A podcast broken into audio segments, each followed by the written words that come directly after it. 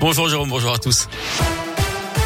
Commence par le trafic, c'est fluide hein, sur les grands axes lyonnais. Actuellement, à la une, l'offensive russe en Ukraine. De puissantes explosions ont été entendues ce matin à Kiev, mais aussi à Odessa, au sud du pays, et à Kharkiv, à l'est.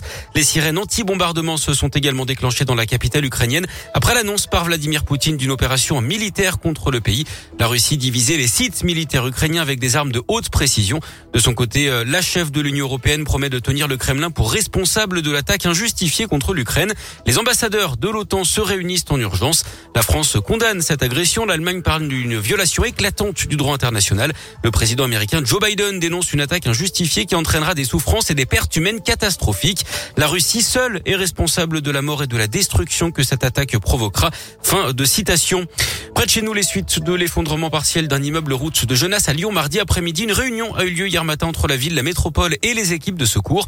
Une procédure de mise en sécurité d'urgence va être ouverte avec la nomination d'un expert judiciaire. Un arrêté de mise en sécurité d'urgence pourrait être pris en cas d'existence d'un danger grave et imminent, précise la métropole de Lyon. Deux personnes avaient été blessées légèrement, dont une femme enceinte. Surcharge de travail et cadence infernale au théâtre des Célestins à Lyon. Les agents ont déposé un préavis de grève pour le 1er mars, mardi prochain. Une mobilisation rare pour les équipes qui veulent imposer le dialogue avec la direction. En cause, une désorganisation interne et des problèmes de management d'après le personnel mobilisé. Ils sont soutenus par la CGT. Ils demandent notamment une meilleure planification des spectacles et la fin des contrats courts sur des postes de titulaires. Pour continuer d'apporter du rêve et de la magie sur scène, il faut que tout le monde puisse travailler dans de bonnes conditions. Écoutez Mustapha Benchek, régisseur, lui au théâtre des Célestins depuis 2005. Les gens qui viennent au théâtre, ils viennent voir un décor, une lumière, euh, du son, de la vidéo, etc. Mais ce qu'il faudrait savoir, c'est qu'il y a euh, des gens derrière, dans l'ombre. Ils travaillent trois services par jour, la nuit, euh, les week-ends, les jours fériés.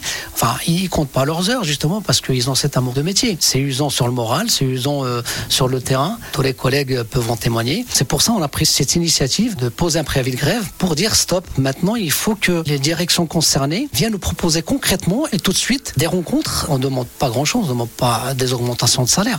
On demande juste de travailler tranquillement et sereinement et intelligemment, que les fiches de poste soient respectées et chaque corps de métier soit respecté. Une discussion est prévue demain euh, vendredi. Contactez la direction comme la ville de Lyon qui gère ce théâtre municipal n'ont pas donné suite à nos sollicitations dans les délais impartis. Encore des soucis pour Orpea, le groupe qui gère des maisons de retraite privées déjà mis en cause dans un livre qui évoquait des négligences pour améliorer la rentabilité. Cette fois, ce sont la CGT et la CFDT qui accusent Orpea d'avoir utilisé les revenus des établissements pour se constitue un vaste patrimoine immobilier en partie géré depuis des paradis fiscaux. D'après les syndicats, le groupe se livre à la spéculation pour enrichir ses actionnaires au détriment des soins aux résidents.